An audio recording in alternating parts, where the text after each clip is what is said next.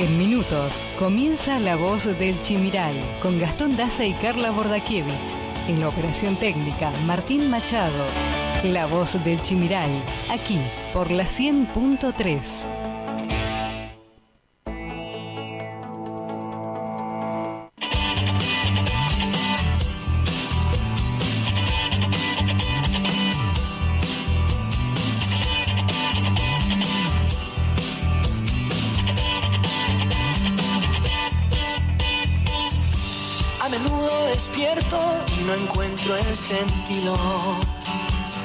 Aunque siempre me siento tan feliz de estar vivo. Cada tanto pregunto qué podría haber sido. Si tomaba otro rumbo y hacia otro destino. A veces tengo miedo de encontrarme solo y desnudo frente al espejo. Ponerme sincero en voz alta, oír lo que pienso. Un rayo de luz no vuelve a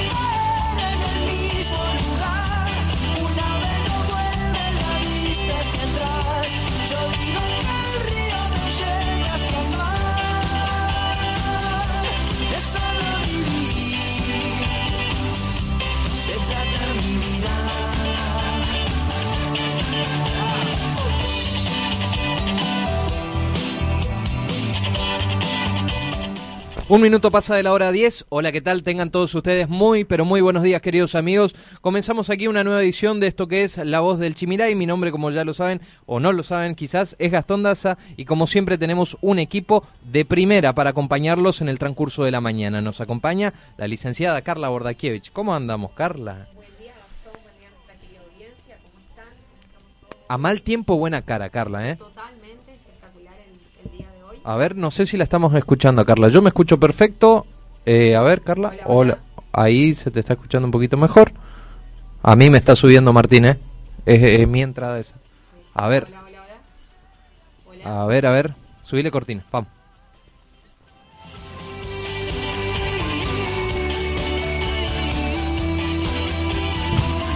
Hoy.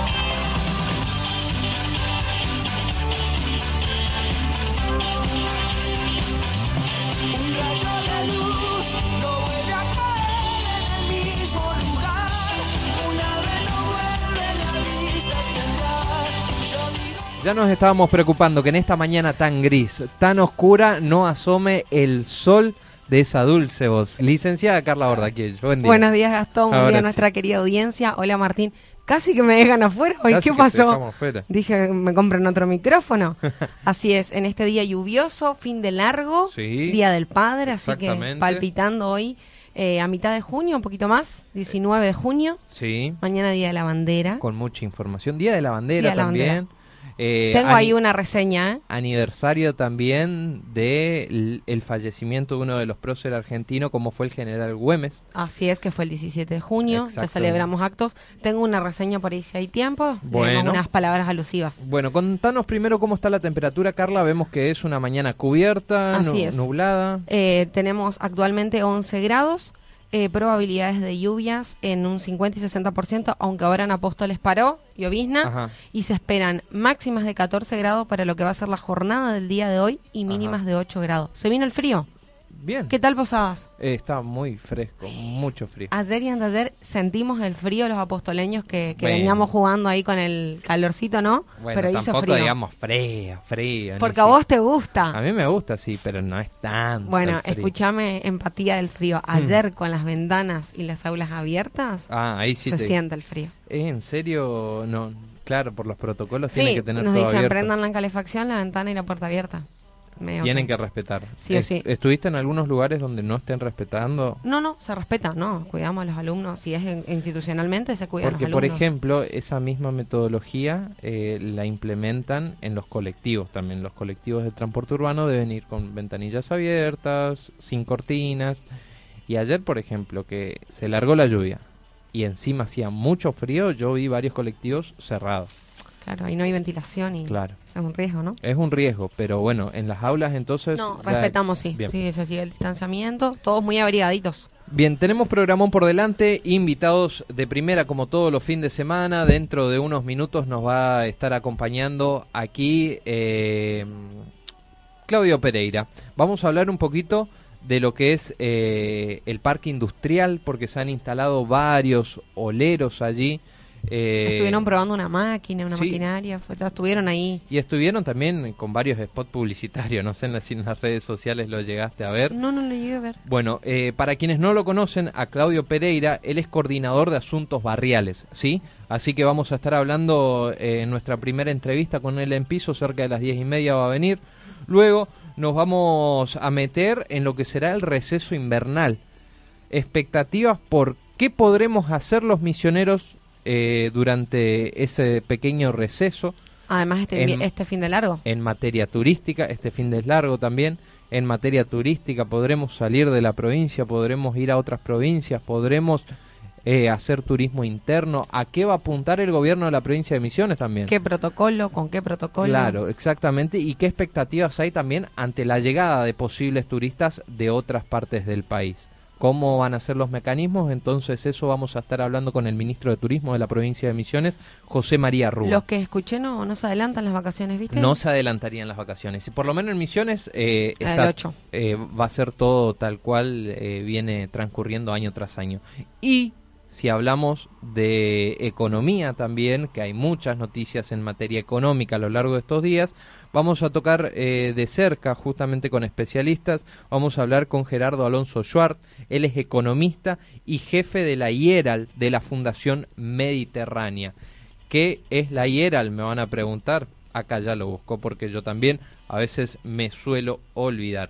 La IERAL es el Instituto sobre la realidad argentina y latinoamericana. Se, se, abocan a hacer análisis y estudios económicos. Vamos a hablar eh, telefónicamente. Vamos a, dialogar telefónicamente. Gerardo Alonso Schwartz. Eh, interesante este último invitado, ¿no? Sí, a nivel todos. Argentina y Latinoamérica. Exactamente, todos. Y vamos a hablar un poco de la economía a nivel nacional y también de la provincia de Misiones, porque la, la provincia de Misiones, la verdad que tiene una, una ubicación que podría ser utilizada estratégicamente, pero, no, lo, es. No lo es, y más aún con las fronteras cerradas, y antes también eh, con las fronteras abiertas eh, era un perjuicio para muchas zonas del lado misionero. Sin zona franca aduanera. Sí, exactamente. Así que todos estos temas vamos a estar hablando. Ustedes recuerden que son más que importantes en este espacio de la voz del Chimiray, así que pueden estar en contacto directo con nosotros. Así es, eh, no se olviden de escribirnos, mandarnos audios, como siempre decimos, en el marco del respeto, al 3758 40 46 01. 3758 40 46 01. Hasta las 12 hacemos esto que es La Voz del Chimiray.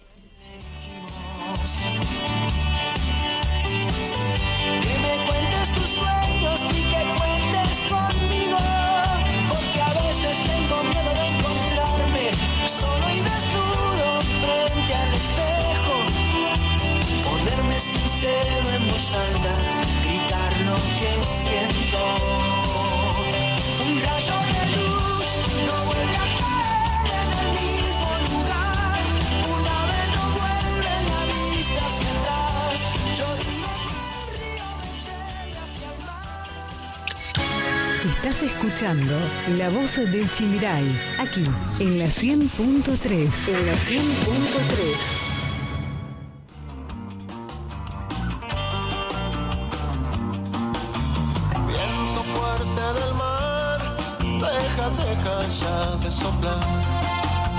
Déjame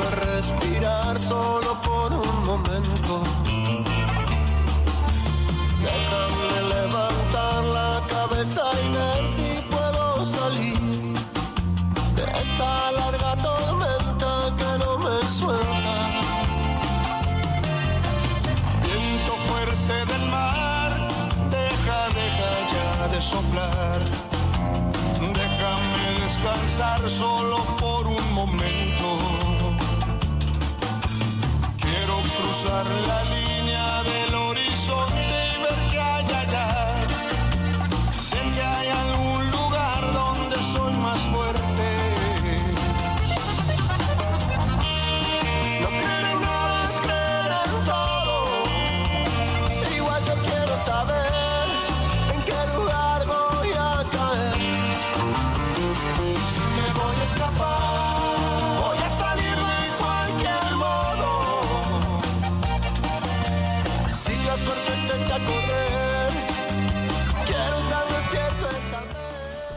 10 minutos nos separan de la hora 10.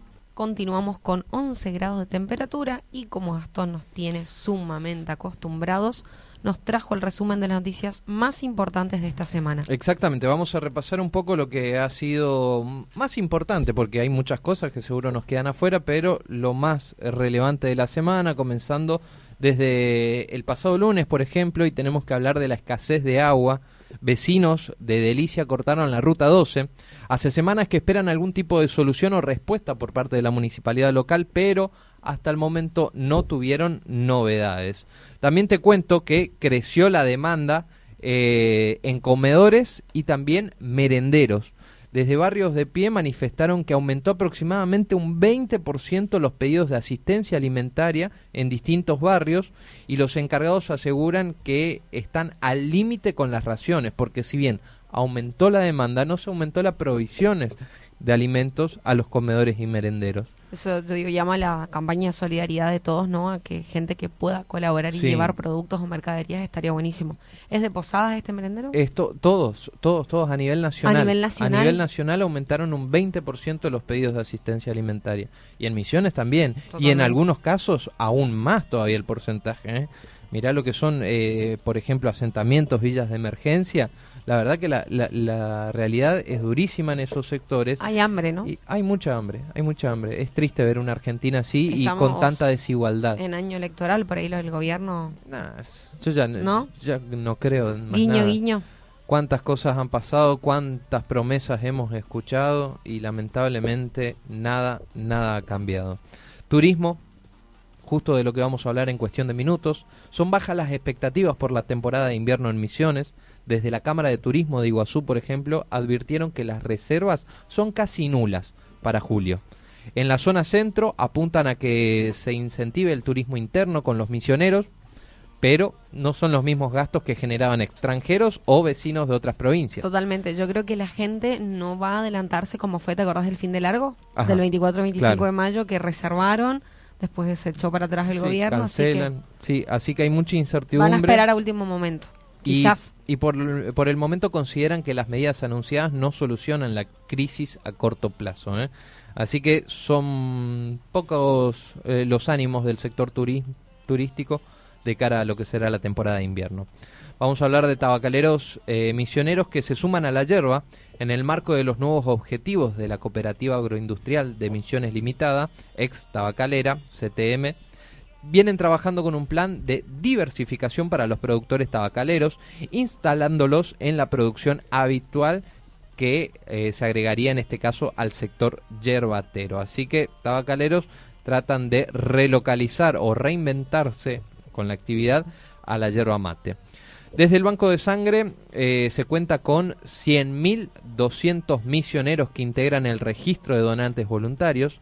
Bajo la premisa de donar sangre para que el mundo siga latiendo, se celebró el pasado lunes en todo el mundo el Día del Donante de Sangre, con el claro objetivo de promover el acceso universal a la sangre segura mediante la donación de sangre voluntaria y no remunerada. En Misiones, el Banco de Sangre Central cuenta con un registro de 100.200 donantes voluntarios que todos los años concurren a donar vida, porque donar sangre es, donar, vida. Eso te iba a decir. Qué, qué lindo gesto, ¿no? Qué Porque lindo. muchísima gente necesita y a veces no hay. Qué lindo y qué lindo que cada vez más personas se sigan sumando. Hay muchos mitos respecto a la donación de sangre que, que hay que tratar de Hay que aclarar. consultar. No, pero eh, por ejemplo, ¿quiénes no pueden donar sangre? Algunas personas que tengan patologías de base, por ejemplo, eh, o si te hiciste un tatuaje, creo que tenés que después de un esperar. año. Después de un año podés llegar a, a volver a Pero no donar. es que porque tenés tatuajes no puedes donar nunca Claro, más. claro. Eso es la, el mito que hay, ¿no? Exactamente, eh, es algo tan simple, también hay- dicen que salís mareado, te podés desmayar, eh, esas cosas eh, no pasan, ¿sí? Eh, así que donar sangre a aquellas personas que estén dispuestas a hacerlo, la verdad que ayuda a otras personas que lo necesitan. Vamos a hablar de inflación, los alimentos en Argentina subieron 10 veces más que en los países de la región.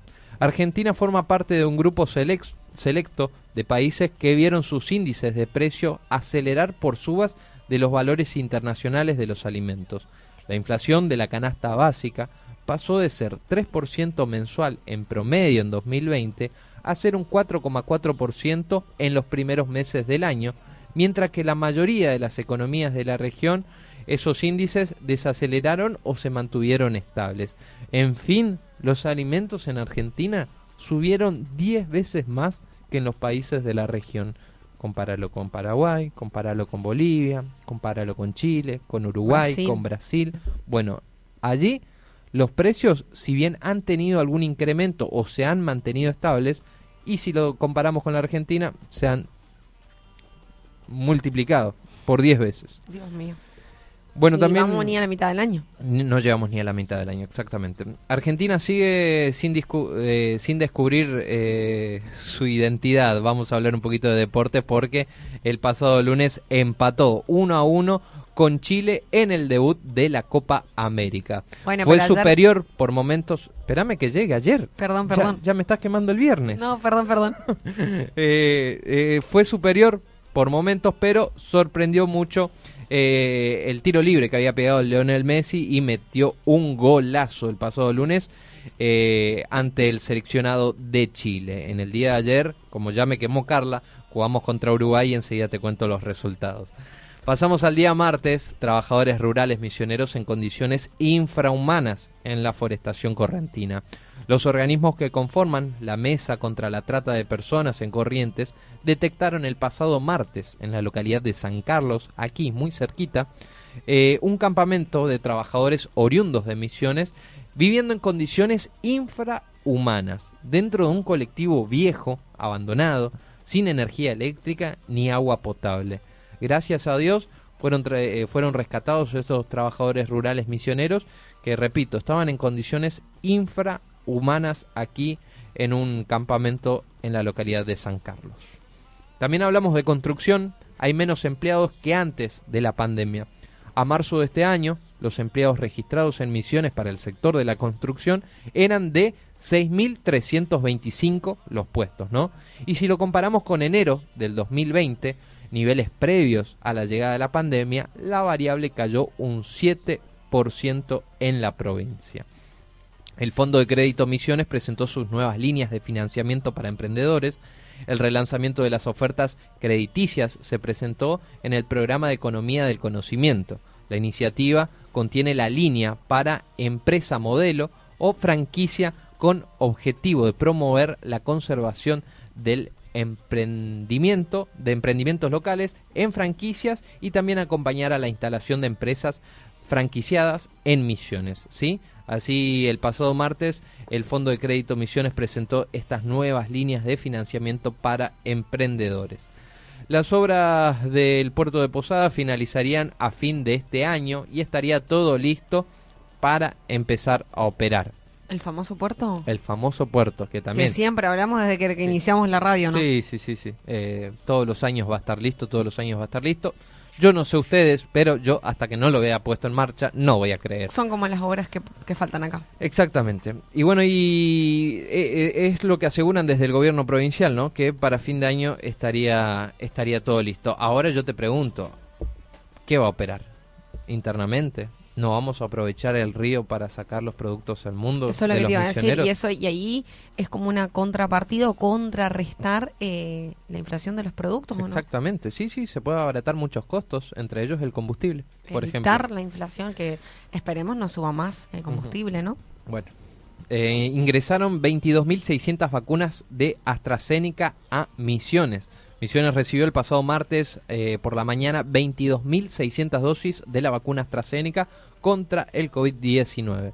Las vacunas AstraZeneca multidosis serán destinadas para dar continuidad a la vacunación aquí en la provincia de Misiones. Justamente ayer vi un lindo cronograma en lo que es la Municipalidad de Apóstoles, Ajá. que estuvieron vacunando en varios barrios y SIC con esta primer dosis de AstraZeneca. Están vacunando mucho en Sí, Apóstoles, ¿no? ahora sin turno en, en algunos lugares. Ajá. Espoyerba con el Alegramet Ajá. Y en diferentes CAPS de los barrios sin turno por orden de llegada. Bien, bien, hay que, hay que vacunar. Sí. Es importante eso. Andresito suspende las actividades hasta el 28 de junio. La medida se tomó con la finalidad de frenar el masivo avance de la pandemia del COVID en el municipio. de acuerdo a lo informado por las autoridades locales. Las embarazadas de todo el país tendrán prioridad para ser vacunadas contra el coronavirus. Esto lo anunció el pasado martes al mediodía la ministra de Salud de la Nación, Carla Bisotti. También anticipó que llegaría un embarque del componente 2 de la Sputnik V en Argentina, una de las vacunas que más faltan, justamente la segunda dosis de la Sputnik. Hablamos del día miércoles. Las cataratas del Iguazú volverán a reabrir a turistas durante este fin de semana largo. El comunicado firmado por el ministro de Salud de la provincia, Oscar Herrera eh, perdón, Oscar Alarcón, ya me fui con el gobernador. Por las dudas. Establece que queda autorizado el plan de reapertura para el parque. Va a ser por fases, por el cual se autorizará el ingreso de hasta 4.000 visitantes por turno, ¿sí? Fue algo como eh, cuando yo me fui el año pasado en noviembre, ¿te acordás? Sí. Y Garganta del Diablo no estaba habilitado porque es una zona que concentran muchas personas. Sí. Entonces, eh, capaz que sea lo mismo. Bueno, eh, entonces atención a tener en cuenta aquellos que tenían previsto, por ejemplo, viajar a, las es, cataratas. ¿no? Sí, tienen que sacar turno y va a ser una capacidad de hasta 4.000 visitantes Exactamente así por ya, ingreso. ya funcionaba el año pasado en noviembre cuando fui, ¿te acordás que visité? Y hacía solamente circuito chico, que es el más grande, pero no te encontrás con lo que quieres ver, que es Garganta del Diablo. Garganta del Diablo. Vi que hubo muchos famosos eh, sí, sí. durante, durante este La fin chica de- del clima. La chica del clima. estuvo, Que, que no, que no me venga a querer reemplazar. No, no, no, no, no. Por ahí pasa Aparte- por, por la voz del Chimiray. Y, Aparte pide mucho. Te No, voy a no. ser sincero, Ah, bueno. Pide mucho. Quédate No. tranquila que te vamos a mantener. eh, muy costosa.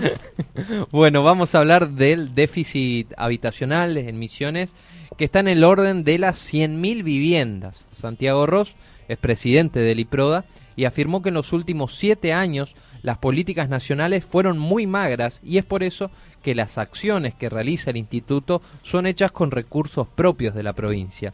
Señaló que el gobierno nacional eh, actual no giró fondos todavía para la construcción de casas en Misiones. Destacó que hay un alto porcentaje de recupero en el pago de las cuotas por parte de los beneficiarios, pero se mantiene alto, repito, el déficit habitacional de Misiones, que está en el orden de las 100.000 viviendas, o sea, 100.000 familias más o menos que esperan acceder a, a los- una casa. A los planes de casa cuando Y- te inscribís. Y segura, seguramente son más, porque no, no todos los que necesitan casas están inscriptos en el IPRODA. No, no, no, no, sí, por eso te digo. Y después estaban la- las otras casas que estaban como que vendiendo, Sí. o todo, ¿no es cierto? Sí, sí, sí, hay muchas casas que se están vendiendo, también tenés el plan del Procrear, Procrear. que es el plan nacional. eh, Creo que en Apóstoles lo que es y proda de las viviendas creo que terminó acá. ¿o sí, no? finalizó. La Cruz del Gallo creo que fue la última. La última, sí. Bueno, vamos a hablar también de que abren las inscripciones para las residencias en el Hospital Escuela. El Departamento de Docencia e Investigación del Hospital Escuela de Agudos, doctor Ramón Madariaga de Posadas, habilitó la convocatoria para, las para la inscripción de las residencias en Ciencias de Salud de Misiones 2021, en las 25 especialidades que se desarrollan. Será a partir del 21 de junio hasta el 8 de julio para, repito, 25 especialidades, ¿sí? Para las residencias. Claro, gente que se recibió de médico para arrancar a, a tra- a hacer la- su residencia ya o especialidad. Exactamente. Está bueno que, pero ¿será que piden inscripciones para que para ellos elegir quiénes o no? No, no sé. Estimo no. que no. Porque, porque capaz que inscripciones o para saber quiénes. Yo, yo creo que es para aquellos que ya están en condiciones de empezar a hacer la residencia y bueno, se tienen que ir anotando porque hay 25 especialidades. Supongo que un cupo debe tener, pero tienen tiempo ahora en los próximos días, repito, el 21 se abren las inscripciones, 21 de junio, junio. hasta el Y 8. Hasta el 8. Muy buena noticia esta, ¿eh? Bueno, extienden el, el reintegro de 15% para jubilados que cobren la mínima y beneficiarios también de la asignación universal por hijo para compras de alimentos con tarjeta de débito. El beneficio vence a fin de mes, pero el gabinete económico definió que lo extenderá. Incorporarán gastos de salud y aumentarán el monto cubierto, que hasta el momento es de 700 pesos mensuales. La inflación de mayo fue del 3,3%, según el INDEC. Con esta suba, la inflación minorista en los primeros cinco meses del año ya alcanzó un 21,5%. Cinco meses del año. Y en los últimos 12 meses, si ponemos a compararnos, en un año sería, se incrementó un 48,8%. O sea, casi el 50% aumentaron los precios en este último año. Y se siente, ¿eh? Sí, se la. En la góndola, eh, no voy a decir un monto, no para, pero se siente. Se siente, cada vez que vas al súper se siente. No, no podés comprar, o sea, le calculás, bueno, mil, dos mil, tres mil pesos. Sí, no, no, no hagas cálculos porque eh, Te tenés que ir con, en, la, claro, ca- en, la, en la caja. tenés que ir con montos de más. ¿Viste cuando llegas? Dejo esto, dejo esto, a este no. Ay, qué feo que te pase eso. Pero es que a veces pasa eso, sin no, no tiene débito, por ejemplo. Ah, sí. Bueno, toma. Te dejo esto, llego con... Claro. Bueno, pasamos al día jueves. Misiones tendrá su propia instancia evaluativa de aprendizaje similar a las pruebas a aprender. Será entre los meses de septiembre y octubre, incluyendo a los alum- alumnos de cuarto grado en nivel primario y de tercer año en el nivel secundario. Esto es tras que se conociera la noticia de que a nivel nacional suspendieran las pruebas a aprender. Claro, porque que- esas eran para quinto año y séptimo de la primaria, los últimos ciclos. Bueno, ahora la provincia de Misiones hará una instancia evaluativa similar a esas pruebas, pero repito, para alumnos de cuatro- cuarto grado del nivel primario y tercer año. Espe- Eh, si no funcionan a nivel nacional. Eh, el tema es que a nivel nacional que no los midan, eh, tenés varias lecturas para hacer, pero ¿por qué no miden? Primero que nada, los alumnos están prácticamente en mucho en muchas provincias dando clases o recibiendo clases de manera virtual. Sí, o cada Entonces, 15 días. Entonces te meten esto de excusa, que la virtualidad no se puede realizar las pruebas, pero al final no era que los chicos aprendían de manera virtual. Bueno, escúchame algo, otra, otra lectura. Cuando nosotros en estas metodologías que estamos trabajando ahora, el alumno no se le evalúa con eh, un rendimiento académico numérico, Gastón. O sea, nos cansamos o en las capacitaciones y en los organismos que dependemos, el alumno es más que una nota numérica. ¿Entendés? Sí. Entonces, si estas pruebas determinan en una nota numérica un porcentaje, un grafiquito de torta, volvemos a caer en lo mismo. Porque ahora, cuando nosotros elaboramos actividades, nota de desempeño global, evaluación en proceso, la evaluación sumativa, la condición de evaluación se eliminó. ¿Entendés? Entonces tenemos eh, un gobierno que nos, nos determina algo, un índice de rendimiento académico, y en el aula tratamos de evaluarlo al alumno en su todo, ¿entendés? Competencias, capacidades, habilidades. A todo esto se suma también, Carla, eh, la noticia del gobierno nacional de que, por ejemplo, los chicos este año no van a repetir. O es lo que anticiparon. Y bueno, entonces yo digo, ¿de qué te sirve una evaluación a aprender de- tan grande o tan extensa con un con un porcentaje para qué, Gastón? O sea, no nos podemos medir en siglo XXI con porcentajes. No sé si me entendés. Sí, sí, Argentina está en el ranking misiones, eso ya no. En cuanto a educación, me parece. Sí, sí, creo Después que sí. pobreza, todo, bueno, sí, se medirán índices, pero educación no, porque cada realidad es diferente y ya te digo, el alumno no es un 6, no es un 7. Ujú. En ese sentido, hay que evaluarlo en su totalidad, en su Pero integridad. hay que evaluar. Sí, En eso de caemos otra. Sí, hay que evaluar, pero en todo, ¿viste? Por ejemplo, sacó un 4, un 3 en una evaluación, bueno, un recuperatorio, el trabajito que te hizo en aula, pasó en el pizarrón y completó. No sé ¿Cómo- si me entendés. ¿Cómo está la educación a tu criterio a nivel nacional? Un silencio ¿Qué, profundo. qué generaciones vamos a tener mira. de aquí a los 20 años? Eh, primero, del año pasado, tenemos unos 3, 4 años para sanar esa educación virtual porque no hubo aprendizaje. Bueno, pero es que no lo van a hacer. O sea, 3, 4 años para sanar significaría extender eh, la cantidad de tiempo. Claro, o sea, de chico que está aprendizaje. en quinto, O sea, chicos se tendrían que recibir del colegio con que no va a pa- 21 años. que no va a pasar No porque va a pasar. por eso te digo, pero el que le tenemos en primero y segundo lo vamos a compensar hasta quinto año, creo yo. Lo que yo estoy tratando y profundizando es los que están ahora en quinto Ajá. para que para que se vayan fortalecidos para Ah. la, la universidad o el terciario. El año pasado hizo eh, una brecha, ¿entendés? Estragos. Totalmente. En la explicación del docente en el aula no reemplaza nada ni nadie. No. Ellos mismos, fíjate que juegan, nos vamos a la... Profe, no queremos clases virtuales. Claro. Ni los chicos lo No, quieren. porque es mandar un PDF un audio y no es el contacto en el aula del pizarrón que puede explicar 30 veces, ni hablar de las materias exactas. ¿eh? Bueno, Carla, salís de la radio y te vas al cajero porque este sábado se abona el FONIT y las suplementarias docentes. Guiño, guiño. El gobernador Oscar Herrera Huat anunció que se acreditarán los saberes para el sector educativo con fondos provinciales. También hablamos de Misiones que superó las 400.000 vacunas aplicadas contra el coronavirus. ¡Wow! En Misiones ya fueron aplicadas 400.000 vacunas contra el COVID-19, precisó el gobernador Oscar Herrera Watt. El primer mandatario valoró el trabajo que viene realizando personal de salud en toda la provincia, ya que en varias oportunidades los operativos de vacunación se trasladaron a las colonias rurales y a comunidades de pueblos originarios para que ese plan de vacunación llegue a todo el territorio provincial. Ahora, 400.000 vacunas es poco y estamos hablando de primeras dosis. Ya se comprobó, lo, lo, dijo la... Ay, este ente de salud a nivel mundial, la Organización, Mundial, de, la, Salud, que no sirve tanta tanto plazo entre primera y segunda dosis. ¿Qué pasa? Que eso es lo que, que todo charlábamos con la gente, cuando ya pasan los tres meses. Nadie sabe si te toca volver a la primera dosis, si la segunda te hace efecto, otra incertidumbre, Mientras ¿no? tanto vamos probando. Y sí, Ponemos los pongo la cuerpos sí, y te vamos pongo la probando. segunda, si te contagias, te contagias. No sé si se va a terminar a este ritmo con la pandemia muy pronto, ¿eh? Es lamentable, pero es la- lo que lo que puedo apreciar. ¿Vos sabés lo que me preocupa a mí de esos dos o tres años que vamos a estar así? Barbijo, burbujas Sí. en el aula, No se termina más. No se termina más. Servicios comunitarios y multas de 70 mil pesos por violar restricciones.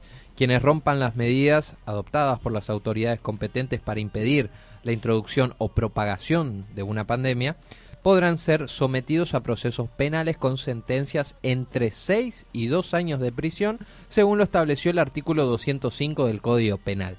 En Misiones, en tanto, se cumplieron servicios comunitarios, por ejemplo, y se aplicaron multas de hasta 70 mil pesos a personas por violar las restricciones en la pandemia. Por ejemplo, a quienes organizan una fiesta clandestina. Y sigue habiendo, ¿no? Porque vos los Sigue fines de habiendo. semana escuchás. Sí, sigas bien. Clausuraron acá, clausuraron allá. Sí. Salteños abuchearon a Alberto Fernández en su llegada a la provincia.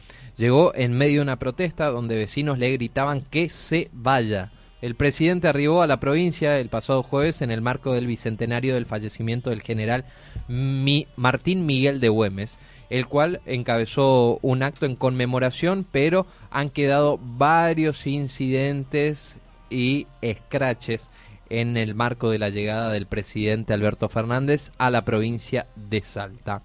En mayo, una familia necesitó 64.445 pesos para no caer en la, pro- en la pobreza. El costo de la canasta básica total, que además de alimentos reúne indumentaria, transporte, subió un 2,4% en mayo, por lo cual un grupo familiar, o sea, tipo cuatro personas, necesitó contar con ingresos de 64.445 pesos para no caer bajo la línea de pobreza. El mes pasado o este mes, perdón. Eh, el mes pasado, estamos hablando de los datos que dieron a conocer del mes de mayo, claro. Y sigue subiendo, porque si ya hubo un tres y pico de inflación, Sí, sigue subiendo, quédate tranquila. junio Es 70. algo que no para. Por su parte, vamos a hablar también de la canasta básica alimentaria, que aumentó un 2,8% durante mayo, por lo cual eh, tenemos que hablar de una suma de 27.423 pesos de una familia tipo para no caer en la línea de indigencia ya, ¿no? Indigencia, Indigencia, 27 mil pesos. 27.000 Pensar que hay gente que cobra 20, 25 Sí. por mes. Y o cada quincena. Y es quizás el único ingreso que Por tiene eso esa te familia. digo, y entonces que están en índice de, Sí, de indigencia. Son indigentes. Lamentablemente sí. Bueno, el gobierno congelará 11 cortes de carne a precios populares hasta fin de año y de esta manera liberará parcialmente las exportaciones. El gobierno alcanzó un acuerdo con los frigoríficos y anunciará mm, anunció, perdón, este viernes un plan ganadero que incluye el congelamiento de precios de 11 cortes populares de carne vacuna hasta fin de año. Entre ellos, por ejemplo, el asado, el vacío y la paleta. La paleta, no la polenta. ¿eh? Y también la liberación parcial de las exportaciones. Pasamos al día de ayer. Cada productor podrá incorporar 5 hectáreas nuevas de hierba por año. Esto lo estableció el Instituto Nacional de Yerba Mate, que estableció el mecanismo para garantizar la distribución equitativa de nuevas plantaciones. La Cámara de Molineros de Yerba Mate de la zona productora ya emitió un comunicado manifestando su profundo malestar y desconformidad con esta medida tras la aprobación, ¿no? Y tras el Fíjate, hablábamos con Poterala, ¿te acordás? De plantear eh, 25, 50 hectáreas o 100 hectáreas como se plantaron este año a 5. El año que viene. Es un chiste. Sí, no, no, no. Y... Los productores, los más bajos que van plantando a poquito, están totalmente indignados. Sí, sí, sí. Es que no, no, no creo que sea una medida que, que beneficie... A nadie. ¿Cinco hectáreas qué es? Nada. Nada. y encima, bueno. por año, ¿qué crecimiento podés apuntar Claro, tal cual, porque cuando tenés que plantar y son tres, cuatro años recién, ¿no? Para producir sí, más o menos. Sí, sí, sí. Cuatro años, ponele para ponele empezar. que si va todo bien, no hay llueve, no hay mucho sol. Bueno, advierten que la industria de eventos misionera está en situación crítica. El sector lleva ya un año y medio sin abrir sus puertas. El presidente AMPROE, Gastón Gilek, lamentó el cierre de la, el cierre de varios locales y también la reconversión de muchos salones. Algunas familias pudieron reconvertirse, pero otras perdieron todo su capital, aseguró.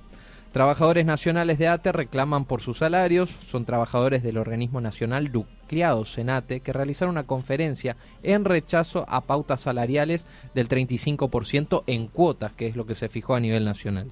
Exigen también la reincorporación de todos los trabajadores despedidos en el gobierno anterior y estabilidad laboral. También pedimos más vacunas para los trabajadores de la provincia. Se está vacunando, pero es lento, indicaron desde ATE Misiones. Barrios de Pie marchó por alimentos y la reapertura del IFE de trabajar, no escuché nada. ¿eh? El viernes, en el día de ayer, Barrios de Pie, Libres del Sur, junto a otras organizaciones sociales, realizaron una marcha en reclamo por la falta de alimentos. Esto es en el marco de una jornada nacional contra el ajuste, pero las principales consignas, más alimentos y reapertura del IFE. Internos de la cárcel de Oberá piden prisión domiciliaria para grupos de riesgo. En el día de ayer se entregó a la justicia un petitorio firmado tanto por los internos como por sus familiares.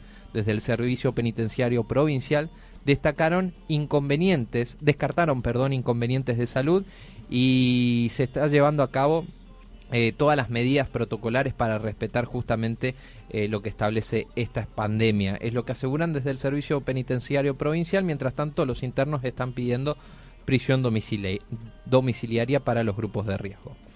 En San Pedro, familias cortaron la ruta en pedido de tierras y liberación de detenidos. Es un grupo de personas que interrumpieron el tránsito de la Ruta Nacional 14 en la travesía urbana a la altura de la zona industrial de San Pedro realizaron una manifestación pidiendo tierras y liberación de tres personas que fueron detenidas justamente por usurpación de propiedad privada. Hablamos de tabaco, este sábado 19 estará depositado el retorno para más de 2.000 productores. Este sábado 19 se realizará el pago del retorno para los 3.000 perdón, 3.779.195 kilogramos de tabaco Burley entregado los días 15 y 31 de mayo, que corresponden a aproximadamente 2.017 productores. También hablamos de la finalización de la producción de las primeras dosis de la vacuna Sputnik V en Argentina. El laboratorio Richmond finalizó en el día de ayer la producción del primer lote de vacunas Sputnik V. Son aproximadamente 450.000 que se realizaron, se fabricaron aquí en la Argentina y es lo que se espera que le puedan dar un nuevo impulso a la campaña de vacunación que encara el gobierno de Alberto Fernández desde diciembre del año pasado y por lo cual eh, ya llegaron al país aproximadamente 20 millones de dosis. Supuestamente, según lo que decía Ginés González García, decía que en el primer semestre íbamos a tener más de 100.000 dosis. Bueno, más que nada para nuestros adultos mayores, ¿no? Que son el grupo más, o las personas de riesgo. Y que más necesitan. Sí. Bueno, Yo creo que los de la primera línea, la mayoría, creo, lo que es acá en Apóstoles, ¿no? Que tengo contacto, se vacunaron segunda dosis. Por ejemplo, enfermeros, trabajadores esenciales, gente con, qué sé yo, diabetes, o luego los docentes que están, eh, ¿cómo se llama?, en la virtualidad, que tienen las dos dosis, pero no pueden volver por alguna enfermedad o alguna cuestión de salud, ¿no es cierto? Bueno, vamos a cerrar rápidamente nuestro resumen porque nos pasamos un poco del horario y ya están llegando los invitados. Te cuento que el peronismo republicano lanzó ayer su mesa federal que encabeza Pichetto. El ex senador Miguel Ángel Pichetto presentó la mesa de política del partido que fundó en marzo y es para competir en las próximas pasos dentro del Frente Juntos por el Cambio. Y no nos olvidemos del fútbol, ya lo adelantó Carla cuando estaba repasando las noticias del día lunes, porque Argentina venció a Uruguay en el día de ayer. Por 1 a 0. ¿eh? Menos mal, ayer no soy futbolera, pero cuando juega la Argentina Hay y mirar, River, Hay que mirar siempre. y River, Bueno, bien, bien el seleccionado, algunos momentos eh, en los que... Tensos. oh, sí, sí, sí, en los que lideró la pelota. podemos el tener un bloque de- deportivo, ¿no te parece? ¿Lo vas a hacer vos? No sé.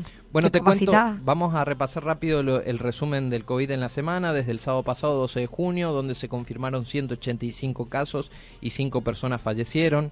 Domingo 13 de junio, 173 casos fueron confirmados, eh, 3 personas fallecieron. El lunes 14 de junio, 166 casos fueron confirmados, 2 de esos 166 pertenecen a apóstoles y cuatro personas lamentablemente fallecieron. El martes 15 de junio, 185 casos fueron confirmados, cuatro fallecidos. Miércoles 16 de junio, 179 casos confirmados, dos pertenecen a apóstoles y seis personas fallecieron ese día. El día jueves 17 de junio fueron confirmados 188 casos y fallecieron siete personas. En el día de ayer, viernes 18 de junio, 186 casos fueron confirmados y 5 fallecidos. En lo que va de la semana, si contamos desde el sábado pasado hasta hoy, fueron confirmados 1.262 casos. En la semana también del sábado pasado a hoy fallecieron 34 personas. En total se diagnosticaron desde que comenzó la pandemia 23.869 casos en la provincia de Misiones. Casos activos tenemos 1.725, con aislamiento domiciliario, o sea, externados 1.583 y internados mm, 142. Recuperados hasta el momento 21.701 y fallecidos hasta el momento 443. Igual yo quiero saber.